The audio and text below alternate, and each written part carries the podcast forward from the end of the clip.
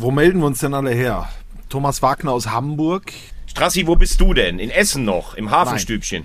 Ich bin zu Hause jetzt mal kurz, bevor ich dann direkt nach der Aufzeichnung zum Flughafen fahre und dann nach Hamburg komme, Papa.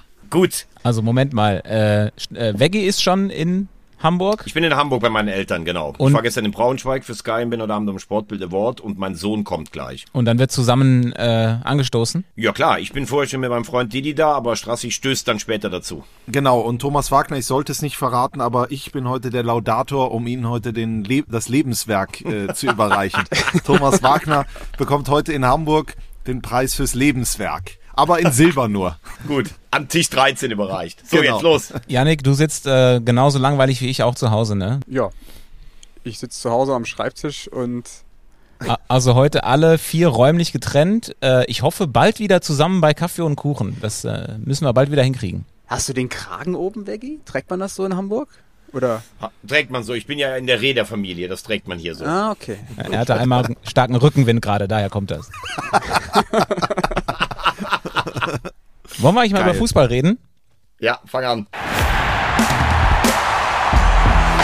Getränke in die Hand. Das ist Liga 3. hitzig und emotionsgeladen. Kritisch auf diese 90 Minuten schauen. So funktioniert das auch. 4 zu 3, der dritte Liga-Podcast von Magenta Sport. Wollen wir das mal so stehen lassen? Ja, herzlich willkommen. Seid gegrüßt. Hier ist äh, Folge 4 von 4 zu 3, der dritte Liga-Podcast von Magenta Sport. Es hat gerade mal vier Folgen gedauert und schon äh, stecken wir in einem handfesten Dilemma. Denn äh, diese Folge oder diese Episode erscheint wie gewohnt Dienstag. Und wir könnten ausführlichst über das vergangene Wochenende sprechen, über den zweiten Spieltag. Aber wegen einer englischen Woche äh, steht der dritte Spieltag jetzt schon sehr bald an. Und wenn ihr da draußen die Folge vielleicht erst Donnerstag hört, dann fehlt da natürlich irgendwie ein bisschen was. Äh, aber ich bin mir sicher, mit dieser Konstellation kriegen wir den Spagat hin. Boah, ich habe ich hab ein anderes Problem. Wir sind erst drei Wochen alt und wir haben uns schon getrennt. Es ist die Viererkette gesprengt, quer durch Deutschland. Puh, schwierig. Es kriselt bei 4 zu 3. Ja, aber trotzdem, wenn ich uns alle anschaue, wir haben uns lieb. Wir lieben den Fußball und wir haben sicherlich heute die beste Folge von allen. Wer sind diese vier Menschen, die sich da über die dritte Liga unterhalten? Ich möchte sie kurz vorstellen und wir fangen wie immer an mit dem Mann, der die Initialen TW hat. Er ist unbesiegbar im Minigolf, der, jetzt muss ich nochmal nachfragen, elffache? Oder wo Ja, sind wir mittlerweile angekommen? Zehnmal Minigolf, einmal Fußballgolf. So, und im Fußballquiz, das wir regelmäßig in Kneipen besuchen, kennt er die Antworten schon, bevor die Fragen gestellt werden. Er kennt nur ein Tief, kompetitiv. Es ist Thomas Wagner. Ich freue mich jedes Mal darauf. So geil. Dankeschön. Kommen wir zum nächsten Mann in der Runde. Für ihn gibt's im Sommer keinen Beach Club. Er kennt nur noch den Mitch Club. Er ist unser Kniat Uno, möchte den Bielefeld-Trainer nur noch im Regen stehen sehen. Es ist Christian Straßburger. Wunderschönen guten Tag. Und dann haben wir, dann haben wir noch den äh, CEO Content von 4 zu 3. Für ihn heißt es immer nächster Halt Inhalt. Andere haben Kitsch, wir haben Barkitsch. Es ist Yannick Barkitsch. Oh, schön. hey. Wunderschönen Und- guten und- Morgen. Und mir wurde was zugespielt. Folgendes soll ich sagen. Er ist der Punchliner dieser Runde, die Kreativzentrale dieses Podcasts, wenn man so möchte, der zopflose Barisch Attik. Hallo an den Moderator Tobi Schäfer. Groß. Ja, wie wollen wir es machen? Wir müssen natürlich über, der, über das Wochenende sprechen, über den zweiten Spieltag. Wir waren ja, oder ihr wart ja alle wieder in den Stadien wild verteilt. Ähm, was ist so der Haupteindruck, den ihr mitnehmt aus dem vergangenen Wochenende? Also ich finde das relativ früh in dieser Saison. Man merkt, dass teilweise schon Nervenplank liegen. Das war früher für meine Begriffe, bin ja nun auch schon ein bisschen länger dabei, nicht so. Also wenn ich äh, das Gebaren, sage ich mal, von Markus Anfang an der Außenlinie am Freitagabend in Sandhausen sehe und wenn ich auch sehe, also die Fans waren echt noch sehr geduldig, aber auch so, was in Duisburg jetzt schon mit der zweiten schweren Verletzung oder sowas ist, äh, da muss ich sagen, da ist das ein oder andere doch schon früh in der Saison so, so ein bisschen am Wanken, habe ich das Gefühl. Ich muss dazu sagen, apropos Anfang, was ist denn da genau passiert? Weil ich das auch ge gelesen habe, mir wurde das auch gesagt. Der ein oder andere Fan ähm, von Dynamo Dresden hat gesagt, der hat, äh, was das angeht, die Faxen dicke. Ja, es, also es war so, dass in Sandhausen sieht man das ja ganz gut, auch von der Tribüne, weil du direkt davor sitzt und der vierte stand in der Mitte, hat das für mich wirklich gut gemacht, für meine Dafürhalten, hat der Schiedsrichter auch gut gepfiffen.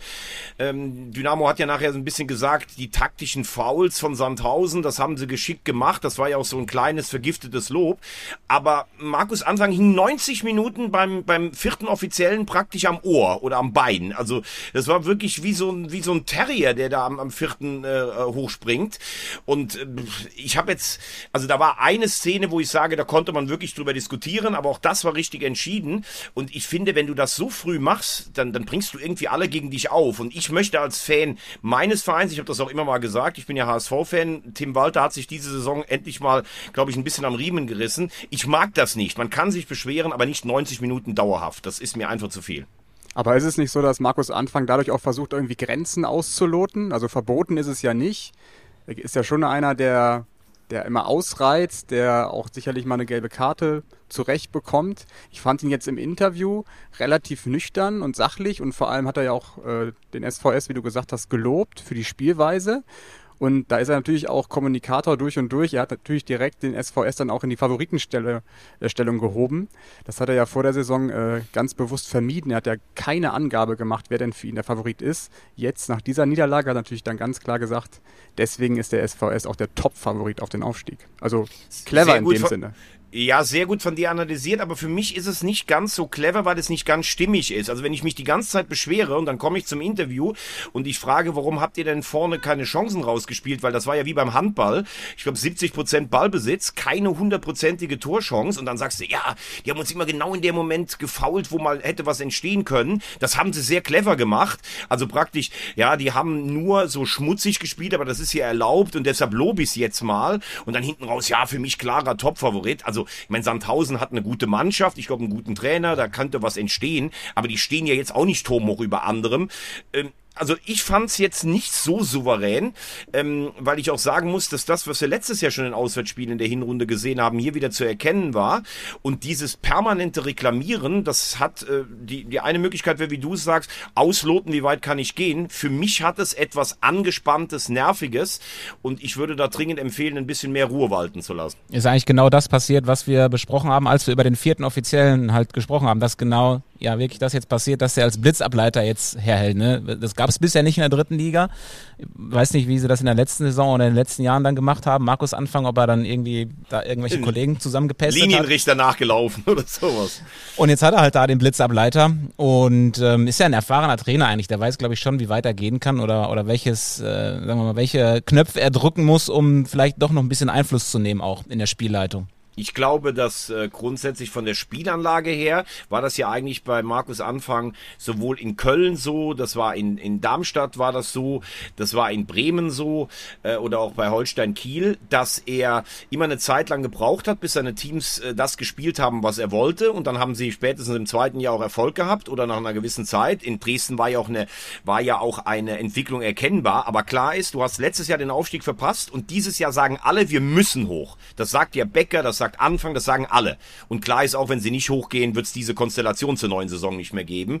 Und ich glaube, wenn man am zweiten Spieltag von 38 dann schon solche Tendenzen, und mich haben auch ein paar Dynamo-Fans angesprochen, wie ich das so empfinde, ähm, also finde ich, also wir wollen es auch nicht dramatisieren, aber ich fand es ungewöhnlich für den zweiten Spieltag. Ich glaube, es gehört ja auch ein Gegner dazu, ne? Klar, der Gegner gehört dazu, aber wir erinnern uns ja noch letzter äh, Spieltag, als die da vom SV Meppen, äh, letzte Saison, als sie vom SV Meppen filetiert wurden und damit dann alle Aufstiegsträume äh, passé waren, da war ja auch einiges los an der Seitenlinie. Also ich glaube, dass, um das vielleicht abzuschließen, dass es durchaus in Ordnung ist da an der, an der Linie. Ich meine, wir feiern ja auch alle Jürgen Klopp und so weiter und so fort. Wir wollen ja auch, dass da ein bisschen was passiert. Für uns ist das sowieso gut.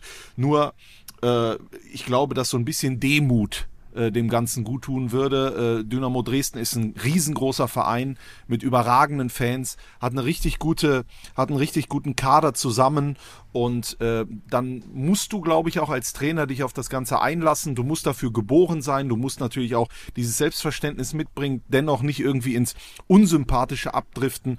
Und äh, das ist zumindest meine Erfahrung, die ich dann immer erlebt habe bei äh, Markus Anfang, ähm, dass da vielleicht noch ein bisschen Entwicklungspotenzial herrscht. Aber im nächsten Spiel ist schon Druck drauf bei beiden Teams. Dresden spielt gegen den Waldhof. Da sicherlich äh, für beide schon ja die nächste richtungsweisende Partie. Und wenn ihr den Podcast erst Mittwoch oder Donnerstag hört, was war das für ein Spiel, oder? Dresden gegen Mannheim. Wahnsinn. Stimmung überragend. Das gucke ich mir nochmal im Real Life an. Übrigens muss man auch mal ganz klar sagen, wir haben ja darüber spekuliert, was bedeutet der Verlust von Arslan. Wir waren alle der Meinung, dass in der Breite die Offensive besser geworden ist, aber gerade am Freitagabend habe ich schon so einen Spieler wie ihn vermisst, der im 1 gegen 1 mal was auflöst, der eine Schussstärke hat, weil Torchancen, wie gesagt, waren nicht groß da. Und da bin ich bei dir. Also der Verlierer von äh, morgen Abend, der hat, glaube ich, ein Problem. Äh, das, äh, das darf man so sagen. Der Waldhof würde sich ganz früh von allen stillgehegten Zielen verabschieden und wenn Dresden nach drei Spielen und zwei Heimspielen nur drei oder vier Punkte hat, auch da wäre dann wahrscheinlich äh, die Hektik greifbar. Ja, Mannheim am Wochenende nur 2-2 gegen den Aufsteiger Lübeck. Wir bleiben aber erstmal oben in der Tabelle. Viktoria Köln mit dem zweiten Sieg im zweiten Spiel in Saarbrücken. Das äh, ist auch ein ganz dickes Ausrufezeichen und für Saarbrücken ein ganz dickes Fragezeichen. Wollt ihr dazu was sagen, weil sonst würde ich direkt zu Arminia Bielefeld kommen. Nein, dazu muss man was sagen. Strassi ist noch nicht bereit für Bielefeld. Er ist noch nicht bereit. Nein, ich bin noch nicht bereit für Bielefeld, weil die Viktoria Ehre wem Ehre gebührt. Äh, was für ein Saisonstart. Im DFB-Pokal den Bundesligisten rausgehauen, mit sechs Punkten gestartet. In Saarbrücken bei einem äh, Verein, der, glaube ich, vom Selbstverständnis auch sagt, wir wollen da hoch. Äh, richtig äh, gute und vor allen Dingen so erwachsene Leistung äh, gezeigt. Also ähm, das, was äh, Olaf Janssen immer wieder auch äh, im, im persönlichen Gespräch oder auch nach dem Interview, im Interview nach dem Spiel sagt, dass da was zusammengewachsen ist, dass sie richtig gut trainiert haben, dass sich die Neuzugänge integriert haben, dass dann natürlich auch das Verletzungspech ein Stück weit ausgeblieben ist. Das sieht man alles. Und wenn du dann mal eine Euphorie hast, und die hat die Viktoria, dann äh, läuft das so, wie es läuft. Jetzt spielen sie äh, Mittwochabend zu Hause gegen Rot-Weiß Essen.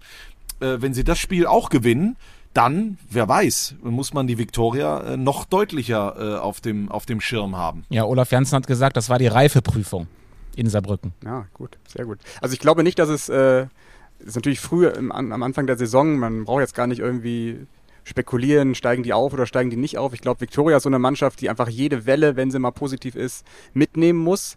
Was besonders auffällt, wenn man auf Zahlen schaut, äh, sieht man an, an den ersten beiden Spieltagen, dass sie jeweils einen Rückstand aufgeholt haben. Ähm, das in so einer Liga, wo ja die, die Wichtigkeit des ersten Tores ja eigentlich fast entscheidend ist, weil alle können mittlerweile verteidigen. Das ist ein riesen Faustpfand, auch für eine Mannschaft so mental gesehen, wenn du Rückstände aufholst. Und sie haben fünf unterschied unterschiedliche Torschützen in ihren Reihen. Das spricht ja alles für eine, ja ich sag mal, gesunde Teamchemie. Äh, und das dann einfach gepaart mit Olaf Jansen, mit der Kölschen Frohnatur und mit dem Lauf, einfach nur schön anzusehen aktuell. Genau, und dazu sind sie stark nach Standards. Ne? Das äh, ist auch ein Faustpfand von der Viktoria. Und sie haben diesen ähm, Deutsch-Kroaten, diesen Dirigenten. Doni Äh, Bogicevic. Äh, von Steinbach, den sie da geholt haben, hat sich sofort adaptiert. Also was ich gehört habe, dass die monatelang äh, versucht haben, der hatte wohl einige äh, Möglichkeiten und das kann man ja auch mal hervorheben, wie die Viktoria gearbeitet hat äh, im Vorhinein. War relativ früh klar, glaube ich, ähm, dass es in der dritten Liga weitergeht für Viktoria Köln und dann haben die einfach wunderbar gearbeitet, tolle Transfers geleistet und äh, das ist das Ergebnis. Ja, diese familiäre Atmosphäre, die äh, immer propagiert wird, ähm, ich glaube, das ist auch nicht nur eine Floskel, sondern das stimmt wirklich. Das ist wirklich da eine andere Atmosphäre als bei dem großen Club. Sehr viel äh, intimer, familiärer und das zieht natürlich möglicherweise auch den einen oder anderen Spieler an. Das muss man aber auch äh, sagen, dass sie das ganz geschickt machen. Auch, glaube ich, so ein bisschen äh, dieses Kokettieren. Wir sind so die kleine Familie hier rechtsreinig. Also finanziell ist die Viktoria, glaube ich, schon ordentlich aufgestellt. Auch durch den Invest, den weitsichtigen, ähm, schon vor dem äh, leider, äh, leider Ableben vom, vom ähm, von Franz Josef Wernse, der glaube ich da einfach auch die Weichen für die Zukunft äh, gestellt hat, der viel für den Verein getan hat und dieses in Ruhe arbeiten können, ähm, gar nicht so im Fokus stehen in Köln, schöpft eigentlich der FC alles ab, was an Hektik da sein könnte. Ich glaube, das ist sehr angenehm auch für, für Trainer und äh, sportliche Führung zu arbeiten. Auf der anderen Seite fehlt dir aber dann auch das, was, was eben ein Verein wie Dresden hat, weil wir gerade darüber gesprochen haben. Denn bei der Viktoria verirren sich halt selten mehr als 2000 darüber. Also du gewinnst keine Heimspiele über die Atmosphäre, sondern da habe ich eher den Eindruck, immer wenn, wenn wie Lautern mit 8000 kommt, dann ist plötzlich die Viktoria noch stärker, weil sie das auch schön finden, vor mal so vielen Leuten zu stehen. Aber das ist natürlich schon ein Faktor, der dir irgendwann auch fehlen kann. Aber es ist ja auch eine Qualität, das ins Positive umzumünzen. Du hast das Lautern-Spiel letztes Jahr oder vor zwei Jahren angesprochen. Da war da die Bude voll. Eigentlich hat alles für Lautern äh, gefeiert und die wollten da aufsteigen und die Viktoria hat sich da rausgezogen aus der ganzen Nummer. Genauso jetzt wahrscheinlich am Mittwochabend, wenn Rot-Weiß Essen kommt. Ne? Also das sind ja so Spiele bei der Viktoria, das machen ja dann auch Auswärtsfans irgendwie zu einem Heimspiel, weil das Stadion auch so besonders ist und das ein richtiges Auswärtsflair ist für die Auswärtsmannschaften. Und es ist wie so ein Jungbrunnen. Ich weiß nicht, Veggie, du kennst ihn ja auch schon was länger, aber Olaf Janssen, ich habe das Gefühl, der wird jede Saison jünger. Das, das, äh, ich habe jetzt eigentlich gedacht, ähm, du würdest mit dem Jungbrunnen auf mich ansprechen. Ich habe mich gerade schon ein bisschen breiter gemacht hier, aber du hast natürlich absolut recht. Ich habe ihn ja als Spieler noch äh, wirklich erlebt und ähm, äh, zwischendurch hatte er, der war ja früher ein ganz, der, der hatte ja auch unfassbar eine Laufstärke. Der war sehr zäh, ein ganz schmaler. Dann hat er mal ein ganz kleines bisschen zugelegt. Jetzt ist er wieder auf, auf dem Weg zu seiner Bestform, wie er da steht und äh, tatsächlich, was bei ihm überzeugend rüberkommt kommt. Ich glaube, er hatte ja auch Ambitionen, war ja im Trainerteam von Bruno Labbadia als Co-Trainer, dann war er ja auch mal in Dresden auf St. Pauli und sowas. Und das hat dann so in der zweiten Liga oder wegen vielleicht auch mangelnden Angeboten als Cheftrainer in der ersten Liga auch nicht geklappt. Aber jetzt hat man das Gefühl, er ist zu Hause und er, er fühlt sich wohl dort. Also das ist jetzt keiner von diesen Drittligatrainern, die sagen, ich muss jetzt noch eine Stufe höher. Und ich finde, das, das merkt man ihm und, der, und seinem Team auch einfach an. Und ich glaube auch, dass er ähm, sich heimisch fühlt äh, in Köln und natürlich auch in seinem Sonnenstudio. da ist der Mann, der wieder, nur, der wieder nur auf die Äußerlichkeiten achtet. Aber dann können wir ja jetzt zu Arminia Bielefeld kommen, äh, Strassi. Oder willst du dir vorher noch ein Bad einlassen und ein paar Kerzen aufstellen? Ja, ich, ich schaue natürlich auch auf sowas. Hab übrigens auch ähm, eine, eine Nachricht bekommen von Mitch Kniert. Der hat gesagt, du bist einfach nur verrückt und ich habe Angst, dass wir uns jetzt bald küssen. das hat er mir geschrieben. Da habe ich ihm gesagt, ganz ehrlich, Mitch, das wird passieren. Dann hat er auch noch so ein erfolgreiches Wochenende hinter sich gehabt. Arminia Bielefeld äh, schlägt Preußen Münster im Westfalen Derby mit 4 zu 0. Und da war ein Spieler äh, bei, der durchaus zu den Spielern des Spieltages gehört. Niklas Schipnowski, zwei Tore gemacht, eins vorbereitet und äh, das vor dieser Kulisse und äh, in dieser, sagen wir mal, Drucksituation in Bielefeld. Das hat ihn danach im Interview ziemlich befreit. War schon gegen Bochum geil, als ich das Tor gemacht habe. Äh, wir hatten vor drei Wochen ein Treffen mit den Ultras. Wenn du die dann da oben siehst und die sich auf die Brust schlagen und auf dich zeigen, da kriegst du schon Gänsehaut und ja, umso schöner, dass es heute nochmal geklappt hat. Ja, und schon ist die Laune in Bielefeld wirklich hervorragend, nachdem wir vor Saisonstart überhaupt nicht wussten, wo die Reise für die hingeht. Ja, Niklas Schipnowski, absoluter Unterschiedsspieler. Kickernote 1,0. Ähm, wir wissen noch nicht, ob er Mann des Spieltags geworden ist. Das wird ja erst erstmal donnerstags aufgelöst, leider. Aber wie gesagt, ein absoluter Unterschiedsspieler in dieser Liga und ich wusste gar nicht, dass der so gut köpfen kann. Also das 1 zu 0 herrlich. Also klar war, ich habe vor zwei Wochen schon gesagt, das ist der Stimmungstest. Ich glaube, in Bielefeld ist jetzt alles fein. Du hast erstmal Preußen Münster ganz klar äh, gezeigt, wo der Hermann sein Varus-Denkmal herholt. Äh, da gibt's, da gab's gar nichts zu holen für die Preußen. Ähm, Knie hat nicht nur Model, sondern zwei Siege hintereinander gegen westfälische Konkurrenten. Schipnowski ist da. Auch Wahnsinn, wenn du siehst, dass vor zweieinhalb Monaten auf der Alm noch alles in Trümmern lag. Das ist ja im Moment auch so ein Phänomen, dass Vereine, die eine große Enttäuschung hinter sich haben, eine Aufbruchstimmung haben und den kannst du sie auch glaubhaft ver verkörpern, weil du einen komplett neuen Kader hast. Also dieses Spiel hat für mich gezeigt, die Arminia, ich glaube nicht, dass es für den Aufstieg reicht, aber sie werden oben mitspielen, sie werden die Zuschauer zurückholen und es hat für mich auch leider gezeigt, dass meine Prognose, dass Preußen Münster von einer schwierigen Saison steht, dass das, äh, glaube ich, auch äh, nicht ganz unzulässig ist. Wir haben ja bei der Arminia auch, äh, und das war glaube ich ich, durchaus kritisch angemerkt, dass auf jeden Fall, damit man den Aufstieg erreichen kann, die Defensive gestärkt werden muss. Da habe ich ja auch Personal in den Ring geworfen, das natürlich völliger Schwachsinn äh, war. Äh, das erste Mal zu Null seit dem 8. November 2022, damals 2 zu 0 in äh, Paderborn, danach nie wieder in einem Ligaspiel zu Null gespielt. Also Mitch Kniat macht also auch hinten dicht sozusagen. Und äh, ich glaube jetzt hat, also jede Mannschaft hat ja immer so eine Tiefphase, so ein Tief. Und ich glaube, das hatte Bielefeld in den letzten drei Jahren. Äh, das hat sich relativ schnell alles gefunden. Dann war es am Anfang kritisch. Dann hat man gedacht, boah, ob das alles reicht. Jetzt sind sie da und jetzt könnten sie sogar so eine, so eine, so eine Wucht entfachen, dass sie dann nahezu unschlagbar werden. Also ich, äh, mein Pendel schlägt jetzt in diese Richtung aus. Aber ich glaube, das, was du sagst, dieses jetzt haben sie sich gefunden nach so kurzer Zeit, das ist ja wirklich, glaube ich, äh, Ha- Hauptarbeit oder Hauptleistung des Trainers. Das muss der ja machen. Der muss ja so einen neu zusammengewürfelten Haufen zusammenkitten. Und das scheint Mitch Kniat wirklich, Stand jetzt, sehr gut gelungen zu sein. Also, wir sind ja noch relativ früh in der Saison. Ich weiß nicht, ob man da schon von Finden äh, sprechen kann. Ich glaube, dass die Ausschläge noch äh, ziemlich groß sein werden. Würde mich nicht wundern, wenn sie jetzt in Ulm, weiß ich nicht, nur unentschieden spielen. Aber ich glaube, die wichtigste Erkenntnis, glaube ich, auch für die Fans, Mitch Kniat, das kann funktionieren. Der kann punktuell dafür ähm, Emotionen und Erfolge sorgen. Ob das jetzt dauerhaft der Fall ist, kann man, glaube ich, noch gar nicht beurteilen, aber es ist schon mal schön zu sehen, dass die Arminia mal wieder sowas Emotionales feiern kann auf der Alm. Das haben die elf Freunde in ihrem So- Sonderheft vor der Saison ganz schön beschrieben. Die haben nämlich jeden Drittligisten mit einem Haushaltsgerät verglichen und bei Arminia war es dann die, ähm, die Mikrowelle, weil die Mikrowelle kann relativ schnell äh, Sachen heiß machen. Aber genauso schnell kühlen sie auch wieder ab. Fand ich einen sehr schönen bildlichen Vergleich und äh, absolut zutreffend für Arminia Bielefeld. Würde ich auch Thomas Wagner zuschreiben, diese Fähigkeit. Aber Bucky, das können wir doch jede Woche machen. Jede Woche stellst du einen dieser äh, Dinge vor. Ich habe das nicht gelesen in der Elf Freunde. Äh, äh, haben die zu jedem Verein so ein äh, Ele- Elektrogerät hinzugefügt oder was? Ja, genau, waren sehr kreativ. Ist ja jetzt geklaut von den elf Freunden, aber Ja, äh, und? wollte ich, das wollte ich nur mal, nur mal fallen lassen, dass die da wirklich weiterhin äh, sehr, sehr kreativ unterwegs sind. Wir sollten jetzt von den Elektrogeräten mal weggehen, sonst habe ich was ganz anderes im Kopf hier. Ja, wir, wir switchen am besten mal einen Verein weiter, der äh, von der Tabellenspitze grüßt. Die Münchner Löwen. Zwei Spiele, zwei Siege.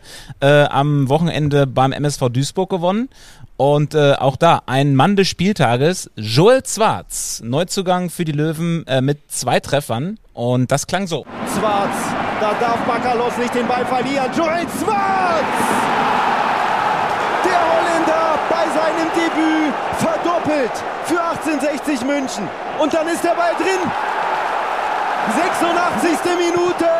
Joel Schwarz macht's zum zweiten. Joel Schwarz, genau dafür wurde er geholt. Schraubt seine 1,90 in eine andere Etage und dann schweißt er den an den Innenpfosten. 15 bis 20 Saisontore traut Jakobacci ihm zu. Viel besser kannst du dich im blau-weißen Trikot nicht einsortieren.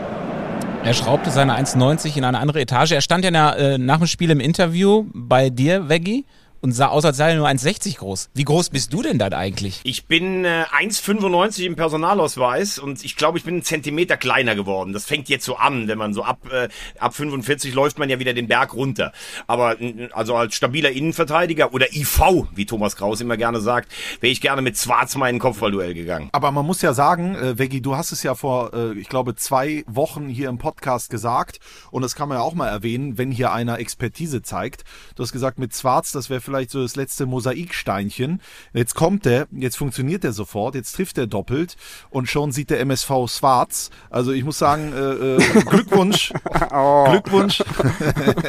Dazu hatte ich auch noch einen popkulturellen Gag vorbereitet natürlich. Denn schon Peter Fox wusste 2009, dass Zwarz mal bei den Löwen spielen wird. Da veröffentlichte er nämlich den Song Zwarz zu Blau. Eieiei. Ja, es muss auch immer einen geben, der die Stimmung wieder runter äh, äh, bekommt. Man muss den Song natürlich kennen. Aber eigentlich waren wir Aber, dabei, Thomas Wagner einen roten Teppich hinzulegen. Bitte geh drüber. Ja, das ist, äh, ich habe es tatsächlich ja auch gesagt, da war er noch im Regensburger Dress, da habe ich gesagt, achtet mal auf den. Er hat ja eigentlich kurioserweise, wenn du mal so auf seine Stationen schaust, er ist ausgebaut, ausgebildet worden in Rotterdam, hat für Feyenoord, für Excelsior und für Sparta gespielt, hat den Jugendpokal, glaube ich, mit Feyenoord gewonnen und hat in der zweiten Liga mal 21 Tore äh, äh, in 60 Partien für Excelsior gemacht. Das alleine ist jetzt eine Quote, da würde ich jetzt noch nicht sagen, da muss man jetzt einfach äh, niederknien. Aber das, was auch Jakubacci gesagt hat, ist, äh, stimmt wirklich. Ich finde, er hat mit 1,90 eine gute Größe, er ist robust, er hat ein gutes Kopfballspiel und er hat äh, eine enorme Grundschnelligkeit. Und die Sachen zusammen mit, wenn man den Ball noch ein bisschen halten kann, das sind schon Dinge, die heute ein Stürmer äh, brauchen kann. Er ist heiß drauf. Es hieß ja am Anfang, er wechselt von Regensburg, weil er näher an der Heimat sein möchte, äh, also in den Niederlanden. Ich glaube, vom, vom Grünwalder Stadion ist es 7,8 Kilometer kürzer in die Niederlande als vom Jahnstadion in Regensburg oder vom Continental Continentalstadion, wie das jetzt heißt. Ähm, da ging es natürlich sicherlich auch um ein paar finanzielle Anreize. Lustig fand ich übrigens, ähm, dass ich ihn auch gefragt habe, was ihn an den Löwen gereizt hat. Äh, hatte das Gefühl, er musste noch ein bisschen in Historie, noch ein bisschen Nachhilfe. Dann habe ich ihm gesagt, äh, dass die Neuen, das haben äh, Männer wie Rudi Brunnenmeier getragen und Martin Max und Bernhard Winkler und sowas. Also ich glaube, er wird noch dieses, dieses Mal ein bisschen büffeln, wenn er Zeit hat. Äh, klar ist, das ist ein Stürmer, der kann in der dritten Liga, da bin ich bei Jakubacci, der gesagt hat, wenn er 10 hat, dann wird's leichter. Ich sage auch, der schafft 15 bis 20. Oh, das ist mal eine Aussage. Das notiere ich mir mal. Das können wir dir vielleicht nochmal irgendwann im äh, Herbst oder im, im Herbst dieser Saison an den Kopf werfen. Zwei hat er schon. Ja gut, aber dann muss ich jetzt auch mal ähm, ein bisschen auf die Euphoriebremse treten bei den Löwen, weil ich fand das Spiel, also super Saisonstart, äh, noch kein Gegentor kassiert, sechs Punkte geholt, aber im Grunde genommen hatten sie auch sehr, sehr viel Spielglück, beziehungsweise der MSV sehr, sehr viel Spielpech. Weil wenn du mal siehst, ähm, wie das Spiel verlaufen ist, frühe Verletzung von Pledel, ähm, das verändert schon mal sehr, sehr viel. Dann gehen sie auch in Führung, aber der MSV war immer im Spiel drin. Dann äh, passiert dieser Fehler von Baccalords, eine klassische Einladung für Swarz ähm, und hinten raus ist es dann ja schon entscheidend, dass Verlat dann nicht gelb-rot bekommt, also dass äh, 60 äh, in, mit elf Mann zu Ende spielen kann, weil dann wäre, glaube ich, der MSV auch nochmal gekommen. Also deswegen möchte ich da so ein bisschen bremsen. Natürlich, Swarz ist ein super, super Transfer, aber was, glaube ich, der viel größere Effekt ist bei diesem Transfer, ist, dass der Konkurrenzkampf wieder viel mehr angeschoben wird bei, bei den Löwen im Sturm. Das war letztes Jahr nämlich gar nicht so der Fall. Äh, mit der frühen Verletzung von Marcel Beer hatten sie nur Finn Lakenmacher. Für mich eigentlich der Stürmer bei den Löwen, der die, die besten Anlagen hat und eigentlich am meisten gefördert werden muss. Aber der hatte letztes Jahr im Grunde genommen Freifahrtschein, konnte immer spielen, weil eben kein Ersatz da war für Beer. Und das werden die Löwen, glaube ich, merken, dass sie endlich wieder einen Konkurrenzkampf haben im Sturm. Und das, ja, davon profitieren dann eben auch alle. Ne? Also auch ein Suleimani, der sicherlich auch noch so ein bisschen ähm, Zeit braucht, weil er lange nicht gespielt hat. Also man muss erstmal sagen, dass das äh, Strassis Kniat ist das Bakic Ziegner. Also man wird hier nicht ein schlechtes Wort in diesem Podcast über den MSV Duisburg und Thorsten Ziegner von Janik Bakic hören. Stimmt auch alles, was du gesagt hast, aber in der Gesamtheit muss ich dann schon sagen, du spielst gegen den Waldhof, äh, machst zu Hause so ein bisschen mit der Heimstärke weiter, du spielst in Duisburg. Ich sage jetzt nicht, dass das beides Teams der allerhöchsten Kategorie waren, aber schon Gegner, die auch so erstmal äh, auf deinem Niveau ungefähr einzuschätzen sind. Und denn wenn das Spielglück für dich ein bisschen läuft, das stimmt, dann musst du es aber trotzdem ausnutzen. Und ich muss ehrlich sagen, ich fand das eine ziemlich reife und abgeklärte Leistung der Löwen. Äh, Natürlich auch echt total viel Pech für Thomas Bledel, gute Besserung. Ähm, man befürchtet ja wohl auch, dass das eine schwierigere Verletzung ist. Ganz unglücklicher Zusammenprall, wie ich finde, weil Verlat kommt von hinten, das machst du als Abwehrspieler und, und Bledel knickt eigentlich fast so ein bisschen ein und dadurch mit Wucht oben drauf, dann fällt er auch noch unglücklich. Also sehr, sehr nach der schlimmen Verletzung auch von Kölle, der eine super Ende der Saison gespielt hat. Aber das, was du auf dem Platz merkst, und du sitzt ja unten da, diese Chemie bei den Löwen, wie die im Moment ist, so dieses auch abgeklärte, Jakubacci, der mit seinem schwarzen Anzug daneben steht, er sagt, Spieltag ist für ihn Feiertag, da hat er dann einen Anzug an. Der war ja klitschnass geschwitzt nach dem Spiel, wie der auch mitgefiebert hat und sowas. Also, ich will jetzt nicht zu euphorisch werden, aber Pippo, mein Kameramann aus München, die Löwen steigen auf. Nein, das ist jetzt ein bisschen zu viel, aber da ist schon was. Also die haben was dieses Jahr, muss ich wirklich sagen. Und äh, das ist ja wirklich so, also 60 München, ich bin da ganz bei Thomas Wagner und ich will jetzt auch nicht zu euphorisch werden. Das machen in Giesing schon von ganz alleine. Jakobacci im Übrigen, der mich immer mehr überrascht. Ich finde das auch toll mit diesem Anzug. Janik hat nicht Thorsten Ziegner dazu gesagt, er trägt so, wie seine Mannschaft spielt. Dann äh, gucke ich, dann, äh, Malocha, hat er gesagt. Genau, Malocha. Äh, Jakobacci danach direkt auf die Euphoriebremse gedrückt und auf, äh, ähm, auf Lübeck hingewiesen am Dienstag und gesagt, das ist das schwierigste Spiel. Da gucken wir mal, ob äh, meine Mannschaft sich dahingehend entwickelt hat. Aber einen, den man auch hervornehmen muss, Mr. 1 zu 0, Starke, ähm, der sich einfach da akklimatisiert hat, ja. Ähm, der kennt diese Liga, der kennt seine Aufgabe bei 1860 München, der ähm, ist da wirklich so, so ein, so ein teilweise unauffälliger Denker und Lenker und kommt dann immer wieder so ein, zweimal rausgeschossen, trifft jetzt die Dinger auch, bringt so natürlich die Löwen in die Spur und die andere Geschichte, wenn man dann den MSV Duisburg sieht, letzte Saison ja granatenschlecht äh, äh, zu Hause. Vier Siege, glaube ich, nur in 19 Heimspielen. Das ist unglaublich. Äh, und dann, dann hört man ja immer wieder, und hier, da müssen wir ein bisschen was aufbauen. Die Startelf vom MSV Duisburg, wenn man die sich mal einzeln anschaut, ja, mit einem der besten Drittligatorhüter hinten drin, mit Müller, wir reden von Mai, wir reden von Sänger, von einem Top-Talent wie Mogultai, Baccalords, der den Fehler macht vor dem, ich glaube, 0 zu 2. Dann ist da ein äh, Janda, äh, hinter dem auch Bundesligisten her sind. Wir sprechen von einem Pledel, äh, gute Besserung an der Stelle, von einem Esswein, den sie neu geholt haben, von einem Girt, was da noch von der Bank kommt. Das ist ja keine Laufkundschaft. Mit dem MSV Duisburg, sowieso als Verein, mit dem Fanpotenzial, mit den Möglichkeiten, die sie haben und mit diesem Kader, da spielst du um den Aufstieg eigentlich mit oder zumindestens Top 6. Alles andere ist für mich ein Witz. Es stimmt alles, was du sagst. Ich muss trotzdem sagen, zu diesem Spiel am Samstag, ich würde es ein bisschen aus der Wertung nehmen, weil einfach sehr viel gegen den MSV gelaufen ist. Und das Problem, was sie jetzt haben, sie haben einen kleinen Kader, sie haben einen sehr guten Kader, das hast du gerade vorgelesen, aber sie haben eine Schwachstelle und das sind die Außenbahnen. Du hast mit Kölle jetzt einen, der lange ausfällt, du hast mit Pledel einen, der lange ausfällt. Esswein muss jetzt eigentlich direkt funktionieren, weil dahinter folgt halt nichts mehr. Das ist total bitter, diese zwei Schulterverletzungen, die einfach jetzt auch langwierig sein werden von den beiden wichtigen Spielern. Das tut dem MSV richtig weh, weil das verändert ja auch komplett deinen, deinen Spielstil oder dieses Konstrukt. Ich bin taktisch jetzt nicht so bewandert, aber ähm, ich glaube, das wird ziemlich viele schlaflose Nächte geben für, für meinen Goat. Ja, aber, aber das, was Strassi gesagt hat, ist äh, absolut richtig. Also sie haben A, eine Menge Potenzial. Ich finde, sie haben ein tolles Publikum, das unfassbar treu ist und das am Samstag auch, also da gab es keine Pfiffe, das haben wir auch schon mal erlebt, wenn das dann in einer Enttäuschung rumschlägt. Und natürlich werden Ziegler und Hesskamp auch nicht müde zu sagen, ja, wir sind immer noch im Umbruch, aber äh, mein Sendeleiter in Duisburg, äh, der hatte eine geniale Idee, der hat das Angriffs-EKG des MSV Duisburg ge gezeichnet, also mit Esswein, mit Köpke, mit Giert. Ich habe Hesskamp nach seinem Blutdruck gefragt und alles. Es war einfach wunderbar, was Janik Bakic da äh, kreiert hat. Und ich finde, äh, das ist absolut richtig, was Strassi sagt. Es ist natürlich ganz bitter, mit einer Heimniederlage reinzugehen, aber du brauchst als MSV Duisburg mal wieder das Ding. Die Gegner kommen hier hin und wissen, hier ist nichts zu holen. Das ist ja zum Selbstbedienungsladen geworden da. Übrigens Weltklasse VIP-Raum in der Schau ins Land Reisen Arena. Fühle ich mich immer sehr wohl da. Also ich hole mir da gern was vom Buffet, aber da muss jetzt auch mal wieder sportliche Stärke her. Die Jahre der Demut muss vorbei. Und wenn alle immer sagen, Stoppelkamp äh, als Spieler super, aber der hat vielleicht auch Talente so ein bisschen gehindert, in der Hierarchie nach oben zu kommen, weil er jeden Ball wollte, weil Mogultai ihm wie selbstverständlich den Ball rüberlegt. Da muss ich sagen, jetzt muss der nächste Schritt kommen. Also nochmal 15 oder 12 ist mit dem Kader deutlich zu wenig. Und gerade zu Hause, du fährst jetzt zum 20. Mal in die Arena. Also, stell dir vor, du gehst 20 Mal zu deiner Freundin und kehrst nur viermal erfolgreich nach Hause. Also ganz ehrlich, dann kannst ja, kannst, kannst ja aufhören, oder? Also das Ding mir muss leid. sofort beendet werden. Es tut mir leid für alle Überragend. MSV-Fans. Ja, aber woran liegt das denn dann, wenn der Kader in Ordnung ist? Äh, die haben einen guten, erfahrenen Trainer, der die Liga auch in- und auswendig kennt.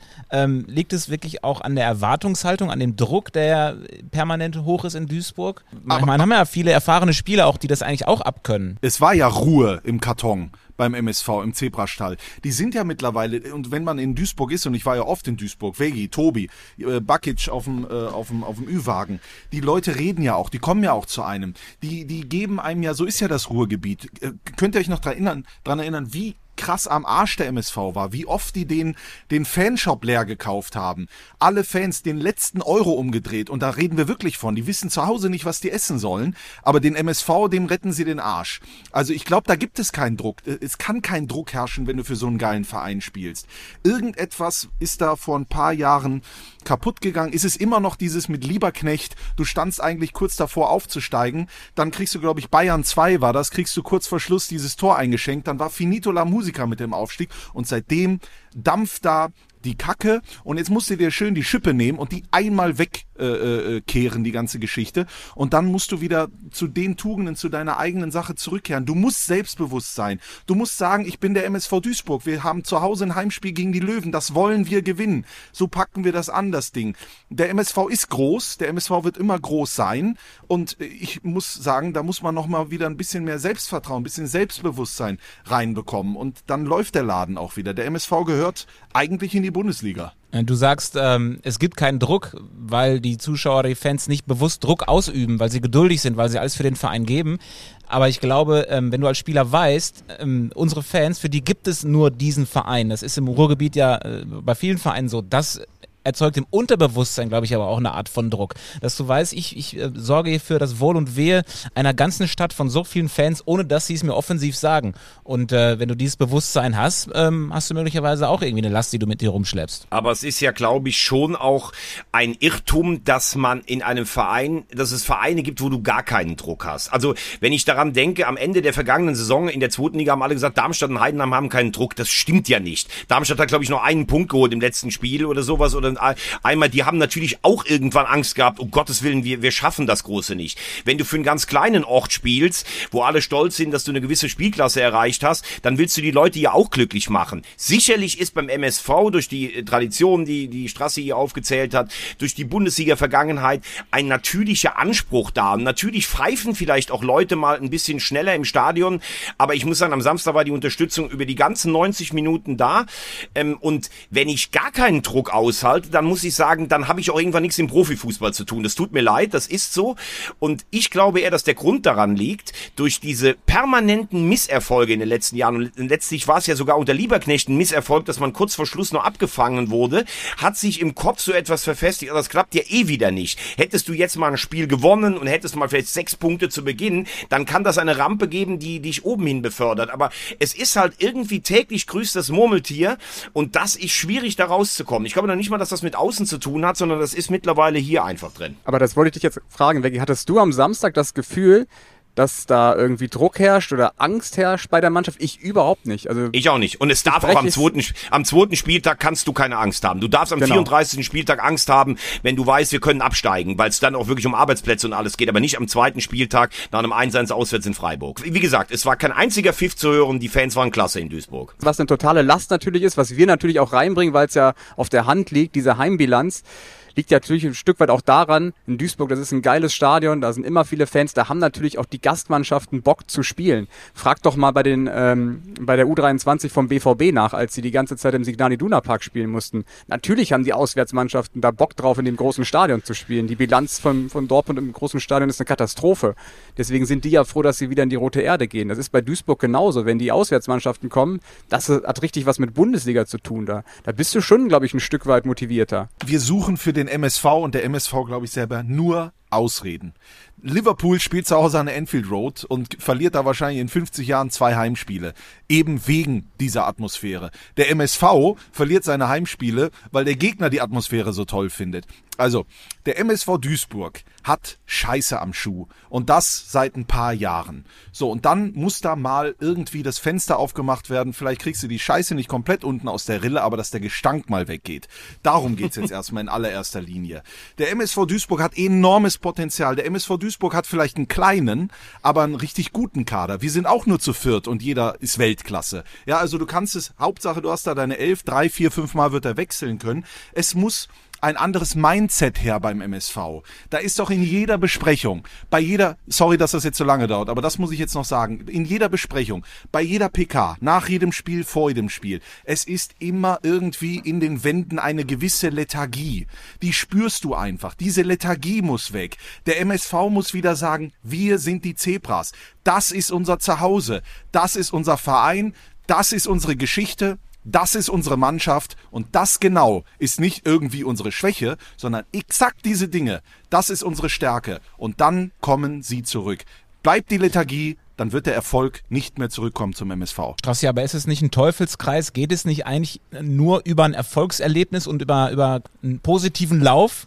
Äh, ergebnistechnisch oder sportlich, den du aber nicht erreichst, wenn du halt so geknickt gehst? Ja, genau. Aber wann haben die denn mal zuletzt zwei, dreimal in Folge gewonnen? Weil die nach dem ersten Sieg sofort wieder dran sind, nicht den Sieg zu genießen, sondern darüber nachzudenken, was machen wir denn, wenn wir jetzt das nächste Spiel verlieren? Dann haben wir doch wieder keine Serie. Es geht immer darum, ob du jetzt das genießen kannst, ob du das Positive siehst oder gleich die nächste Herausforderung, die nächste Möglichkeit.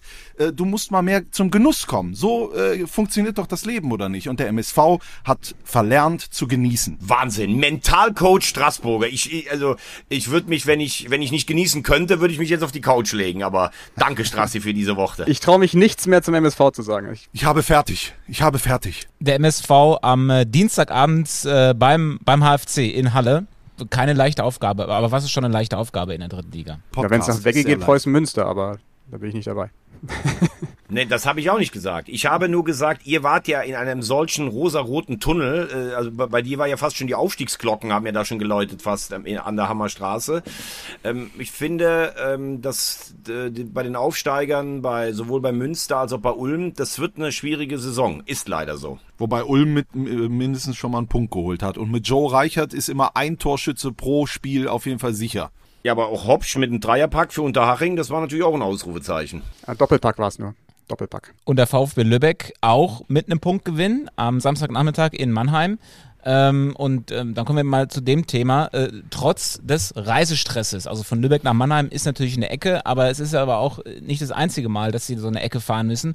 Ähm, Yannick äh, hat mir so in den letzten Tagen haben wir so ein bisschen über Themen gesprochen und hat äh, äh den VfB Lübeck zärtlich den VfB Sanifair Lübeck genannt weil die halt natürlich ständig auf der Autobahn unterwegs sind.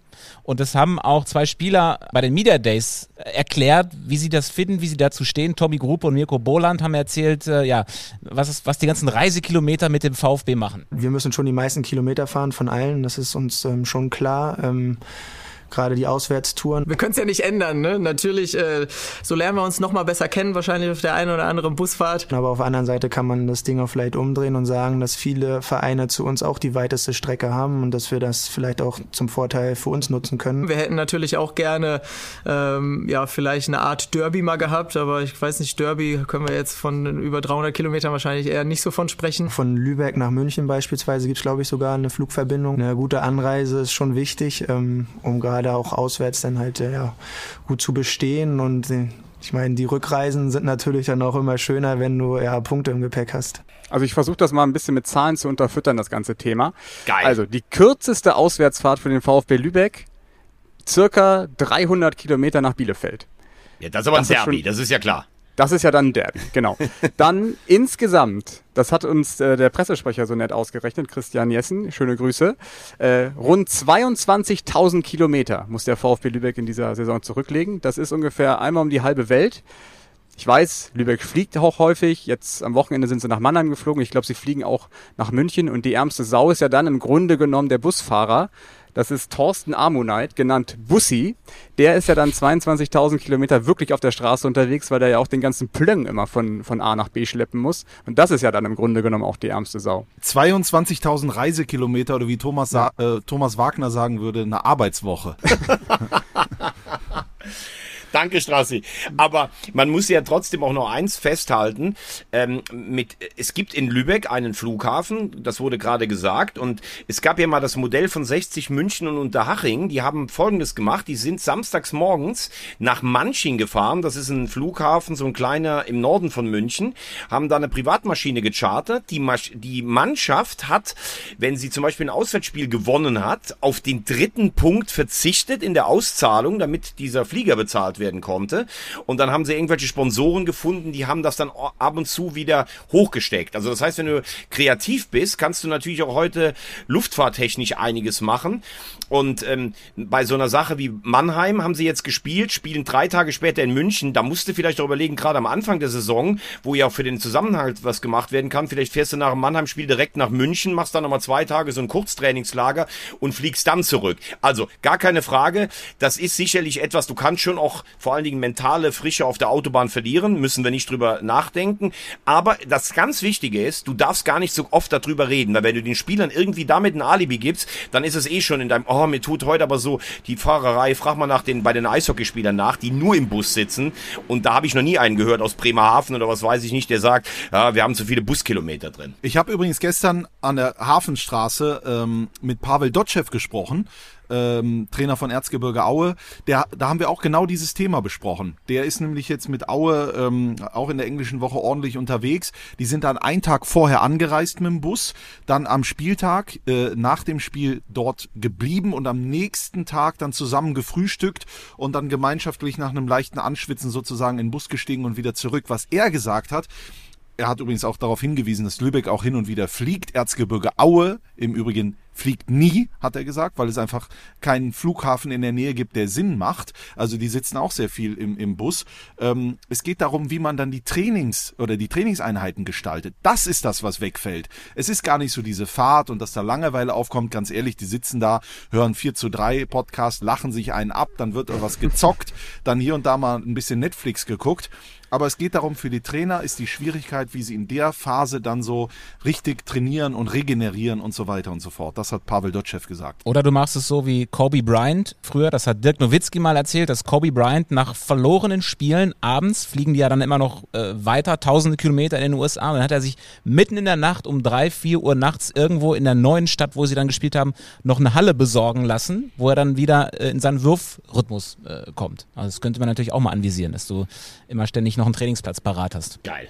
Aschenplatz in Essen-Rüttenscheid oder sowas. Also ich sag, ich würde unterm Strich auch sagen, ein Standortnachteil alleine, weil man eben die Zeit, die man im Bus verbringt, äh, die, die hast du einfach dann nicht auf dem Trainingsplatz. Also die Orga drumherum, das ist schon echt, echt heavy und da hilft es, glaube ich, schon, wenn du irgendwo im Ruhrgebiet lebst oder ähm, den Standort hast, wo du auch mal eine kürzere Anreise hast zu einem Auswärtsspiel. Aber jetzt mal Anreise hin oder her. Ähm, Lübeck 2-2 beim Waldhof gespielt. Es ist natürlich so, keiner will es ansprechen. Der Elefant steht im Raum.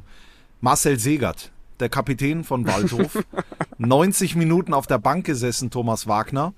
Ähm, ich würde sagen, um es jetzt mal Scherz beiseite, wenn du als neuer Coach Rüdiger Rehm am zweiten Spieltag den langjährigen Kapitän und Stammspieler auf die Bank setzt, dann machst du das nicht, äh, um ihn dann im nächsten Spiel wieder spielen zu lassen. Das ist eine Entscheidung, äh, die er, glaube ich, ähm, nächtelang mit sich rumgetragen hat und am Ende sich dafür entschieden hat. Ich weiß nicht warum. Wie ist euer Gefühl? Ja, wahrscheinlich hat er nicht gut trainiert. Ich glaube, Rehm ist einer, der achtet einfach komplett auf, auf Leistung im Training. Ähm, der kennt auch die Tragweite wahrscheinlich von dieser Entscheidung. Äh, da gibt es sicher viele Fans, die das nicht verstehen. Aber wir sind halt auch nur äh, beim Spiel dabei und nicht beim Training. Er hat natürlich die, diese Eindrücke. Aber das war letztes Jahr, ich glaube, ähnlich, ähnlicher Fall in äh, Osnabrück, ne? als äh, Tobi Schweinsteiger Mark Heider auf einmal auf die Bank gesetzt hat. Das ist natürlich, das verändert etwas in, in einem Verein, in einer Mannschaft. ist ein absolutes Risiko. Wenn es natürlich schief geht, hast du da ein richtig großes Problem und im Grunde genommen ist es ja am Samstag auch schief gegangen. Jetzt muss ich aber dann doch mal ähm, äh, da dir widersprechen, äh, Yannick, denn ich glaube nicht, dass du, wenn du als neuer Trainer kommst, dann bin ich vollkommen bei Strassi, du setzt deinen Kapitän eigentlich nicht auf die Bank. Also der muss schon aktiv schlecht trainieren, dass du den auf die Bank setzt. Und ich finde auch den Vergleich mit Haider schwierig, weil Haider ist 6 oder 37. Als Stürmer kannst du, selbst wenn du reinkommst, nochmal was bewegen. Das hat Mark Haider ja auch gemacht. Also äh, bei Segert ist es ein anderer Fall. Da, äh, das erinnert an bei Rüdiger Rehm an, an äh, andere äh, Abwehrchefs oder so, die er dann auch irgendwann mal rasiert hat. Ich glaube, dass er schon jemand ist, der auch mal, wenn er von außen kommt, eine Hierarchie bewusst verändert. Äh, auf der anderen Seite muss man, wenn man jetzt mal ganz hart äh, reinguckt und sagt, was, was ist das, was Segert mitbringt und was ist vielleicht, was fehlt. Er ist eine Identifikationsfigur für die Fans, er ist kopfballstark, er ist mit 29 hat er auch noch kein Alter und er kommt daher, das ist ganz klar. Aber ich hatte letztes Jahr schon noch teilweise den Eindruck, man wollte aufsteigen. Wie habt ihr das Spiel hinten raus verfolgt? Ähm, Schnelligkeit ist jetzt dann auch ein Thema vielleicht. Ähm, also wenn, wenn ein Trainer das Gefühl hat, dass der Spieler vor allen Dingen deshalb spielt, weil er einfach dazugehört, oder er sagt, ich möchte, möchte das qualitativ verbessern, dann glaube ich, dass das schon eine Grundsatzentscheidung von Rehm ist. Ähm, sie waren vorher nicht dicht, sie haben jetzt wieder zwei Gegentore bekommen, das ist gar keine Frage.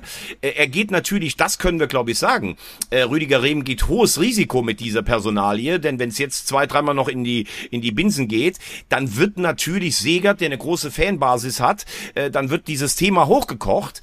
Aber trotzdem fand ich insgesamt im letzten Jahr die Innenverteidigung vom Waldhof nicht so, dass ich gesagt hätte, das ist jetzt der klare Aufstiegsaspirant für mich.